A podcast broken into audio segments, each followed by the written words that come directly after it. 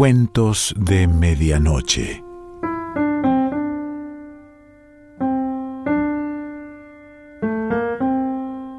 El cuento de hoy se titula El cargador y pertenece a José María Arguedas.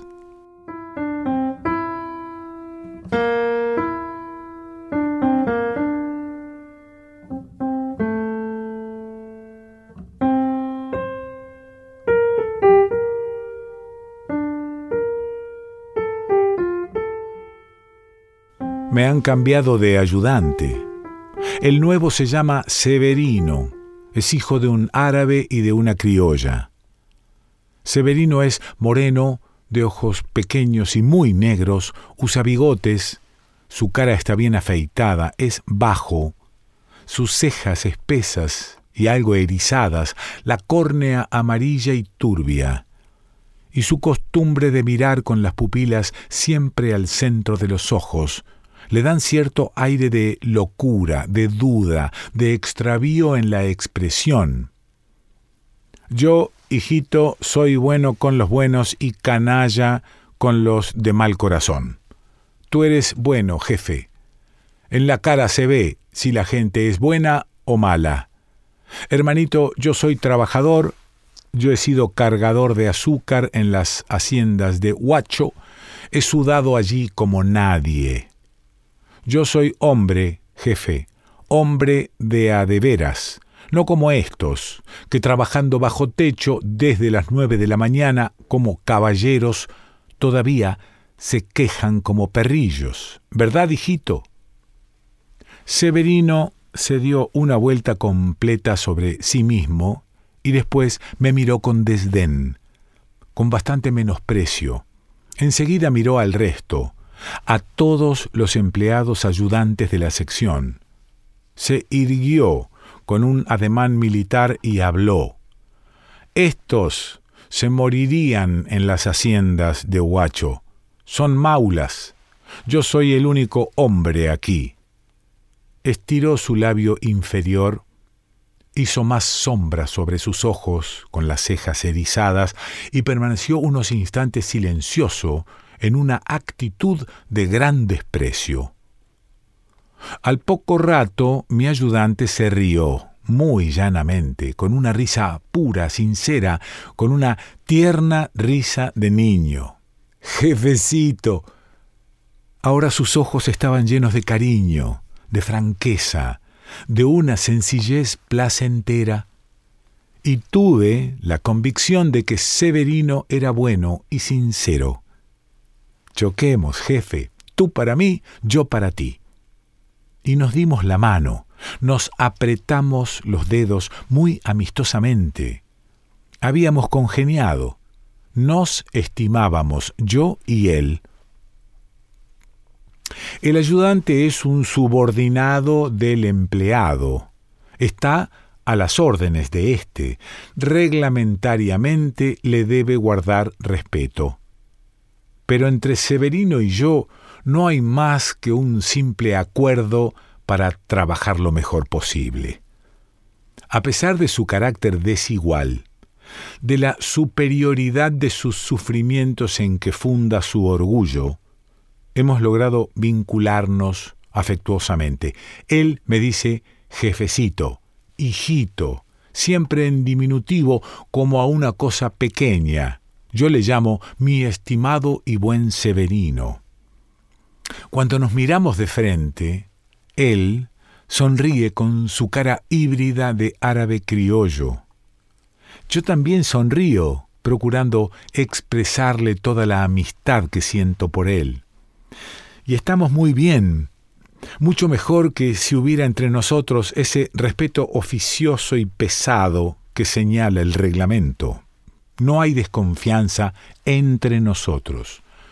No existe ese ambiente difícil, opresor, bajo cuya influencia he vivido a veces aturdido y enfermo. Mi ayudante no es nuevo en el servicio. Es un cartero antiguo que ha vuelto después de cuatro años, durante los que hizo una vida tormentosa y desordenada, que lo ha llevado hasta la semilocura, Esta mañana sus antiguos camaradas, los carteros, a la hora de salir para hacer el primer recorrido, se han burlado descarada y cruelmente de Severino.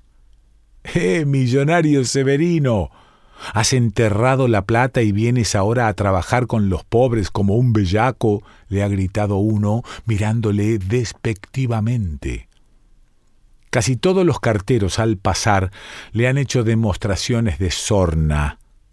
Solo algunos le han mirado compasivamente y otros con mucha seriedad, como se mira a los ricos. Severino ha permanecido callado y sereno, pero he notado que ajustó fuertemente sus mandíbulas y miró desfilar a los carteros con una expresión de gran amargura en los ojos. Después quiso reírse fuerte, a carcajadas. Vino abriendo mucho la boca hacia mi carpeta y siguió mostrando los dientes durante unos minutos, pero eso no era más que una estridencia de su desequilibrio, de su despecho, de su abrumadora desgracia. No te rías, Severino, puede verte el jefe y molestarse. Siete mil soles, jefecito, hermanito, siete mil soles ha guardado este bolsillo de cartero, pero los boté como un perro loco, los tiré y me quedé limpio, pelado, Hombres y mujeres se agarraron de mis bolsillos como garrapatas. Después, mis hijos lloraron de hambre y tuve que largarme a Huacho a sudar desde las cinco de la mañana hasta las seis de la tarde por un sol miserable que aquí me dan para almorzar un día de Panamá. Pero, y se acercó hasta ponerme sus labios en mis oídos, estos carteros sonsos, creen que he enterrado el dinero, son malos, me hacen perjuicio con eso. La superioridad creerá y no me dará el empleo en propiedad. Por Dios, por mi madre, no tengo un medio. Volteó sus bolsillos violentamente casi hasta romperlos. ¿Ves? No hay nada. Ni restos de tabaco, porque ya no fumo, ya no chupo. He sido un borracho cuando tenía miles, chupé champán como los caballeros y me volví borracho. Ahora soy sano, honrado y bueno. Agachó la cabeza, sus cejas se arquearon, noté que pensaba muy seriamente. Levantó del suelo una encomienda pesada y me enseñó el número del registro sin decir nada, muy callado. Anoté la encomienda y le indiqué que la echara al saco. Después tomó otra pieza y nos pusimos a trabajar. Cuando terminamos de envalijar la última encomienda, mi ayudante se secó el sudor de la frente con el revés de la mano. Estaba ahora muy alegre. Sus pupilas se contrajeron en el centro mismo de sus ojos, brillaban radiantes de regocijo. Pero Dios, que me dio desde el alto esos siete mil soles para mi mal, tiene que mandarme otra suerte para remediarlo todo. Con gran dificultad extrajo de la secreta de su pantalón un huachito apucharrado y sucio. Este es el que vale, jefe. Se llevó a los labios el quinto, le dio un beso fuerte, lo miró un instante muy apasionadamente y lo guardó de nuevo. Bajé de mi banco, me acerqué junto a él y le pregunté con gran interés, Oye, mi buen Severino, ¿qué sentiste en el momento de saber que te habías sacado la suerte? Mi ayudante no contestó rápidamente como creí, estuvo unos segundos aturdido, desorientado por mi pregunta, no me acuerdo, jefe. De verdad, no me acuerdo. Al día siguiente llevé a mi casa toda la plata. Me dieron un alto de billetes nuevecitos, lindos como nunca había visto. Cualquiera otra me amarra, si es posible, me pega y después guarda el dinero. Sí, me hubiera roto, aunque sea la cabeza, me hubiera apaleado. Pero no. Llamó a sus compadres y comadres, amigos y vecinos de todo el mundo y nos jaraneamos como locos. Al atardecer me escapé calladito a escondidas como ladrón. Tenía un bolsillo lleno de billetes. Mil soles, hermanito. Reuní a dos o tres amigos y nos fuimos a chupar pisco donde un chino. Pero la gente huele el dinero desde lejos. A las once éramos como veinte. Todos me vivaban, me trataban como a patrón, como a caballero, y yo, animal, me pavoneaba en medio de ellos como un general. Estaba hinchado, mi cabeza parecía piedra. A medianoche me llevaron a la Perricholi. Esas mujeres se pegaron a mi mesa, se quitaban el sitio para sentarse a mi lado, gritaban lindo, amorcito, queridito, me decían. Me enamoraban las bandidas. Una rubia que me gustó más que todas se sentó sobre mis rodillas, era de ojos azules, blanca. Yo la abracé. ¿Quieres besarme? dame propina. Le di una, dos, tres libras, verdad que la besé, pero eso qué vale.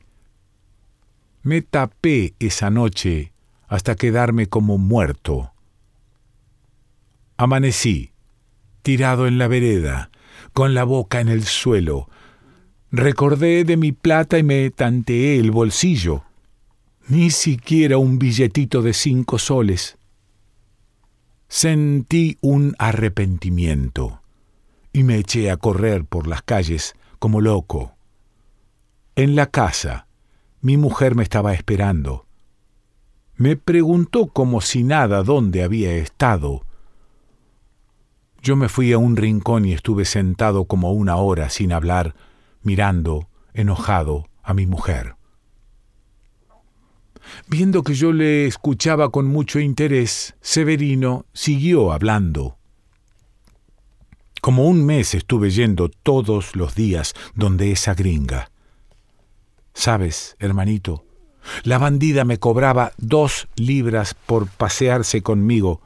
No creas, por pasearse no más. A los cinco o seis días ya se quedó conmigo haciéndose pagar cien soles. Yo estaba atontado.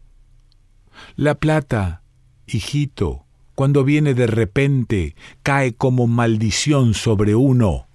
Lo vuelve sonso, le hace perder el recuerdo de la familia, de todo. Yo vivía como en otro mundo, parecía afiebrado, con pesadilla. Ni en comer ya pensaba, andaba de aquí para allá, vivo, sin parar, como algunos animalitos enjaulados qué perdido era. Pero ya no es lo mismo. Ahora estoy avisado. Esto que tengo en el bolsillo va a salir mañana. Entonces ya sabré manejarme.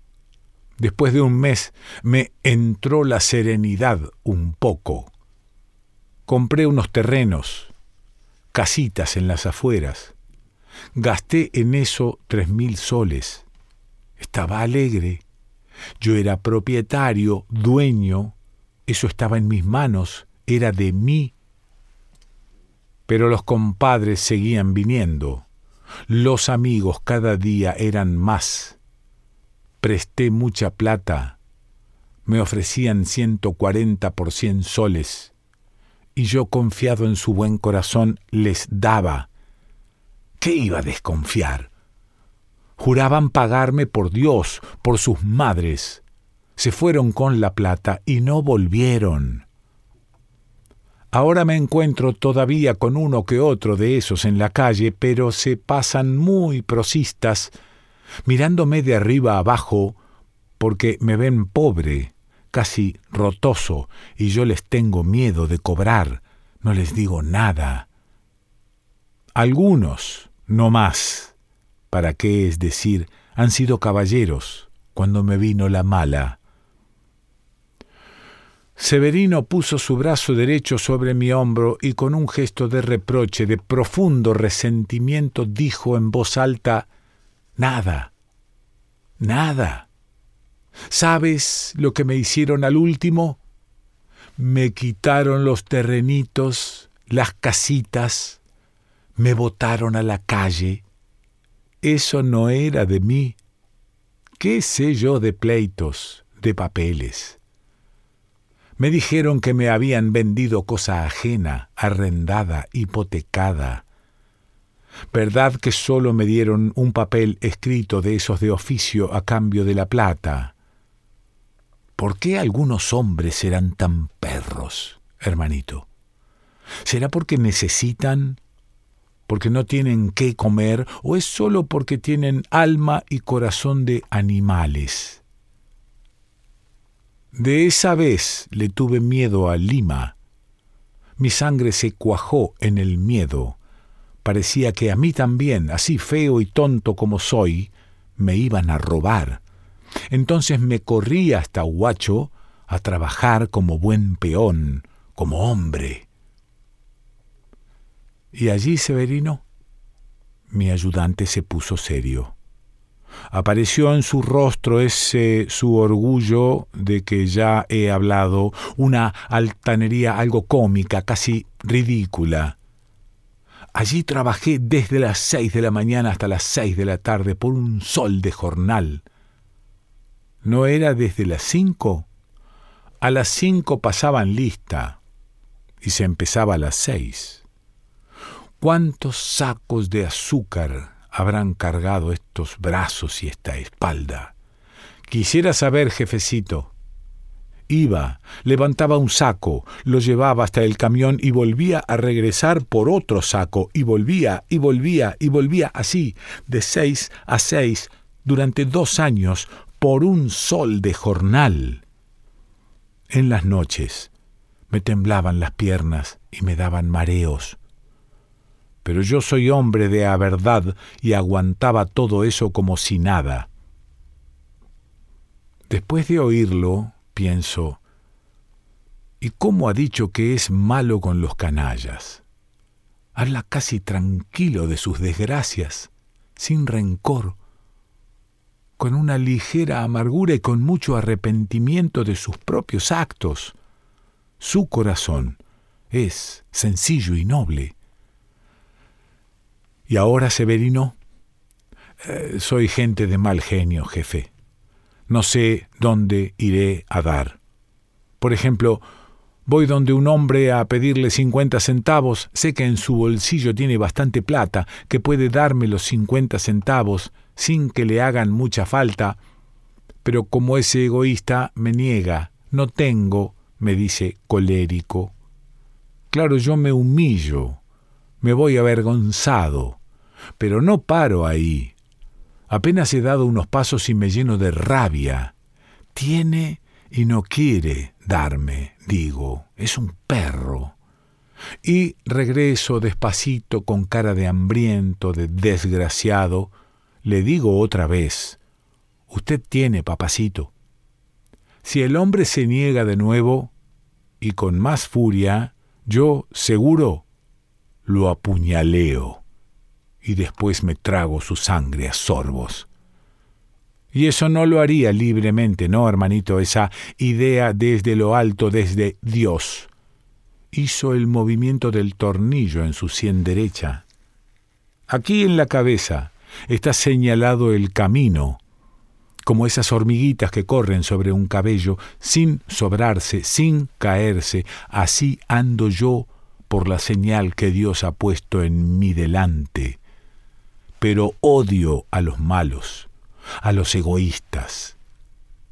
Por eso, hermano, no quisiera ser guardia, porque entonces tendría un buen revólver en la cintura, y al que no siguiera la ley de mi corazón, al primero que viera haciendo una maldad, lo atravesaría a balazos, y después me reiría bien fuerte hasta hacerme oír con el mismo presidente de la República. Así soy, jefecito.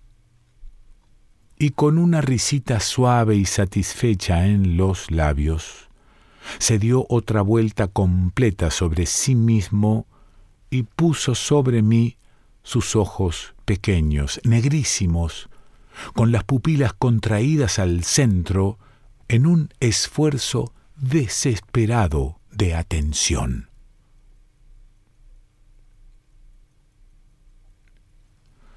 José María Arguedas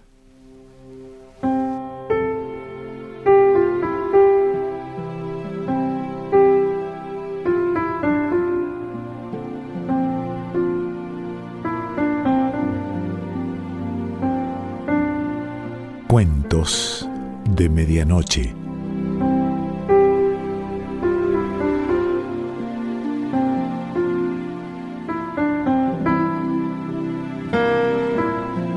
Selección Pancho Mondino. Idea y lectura Quique Pessoa.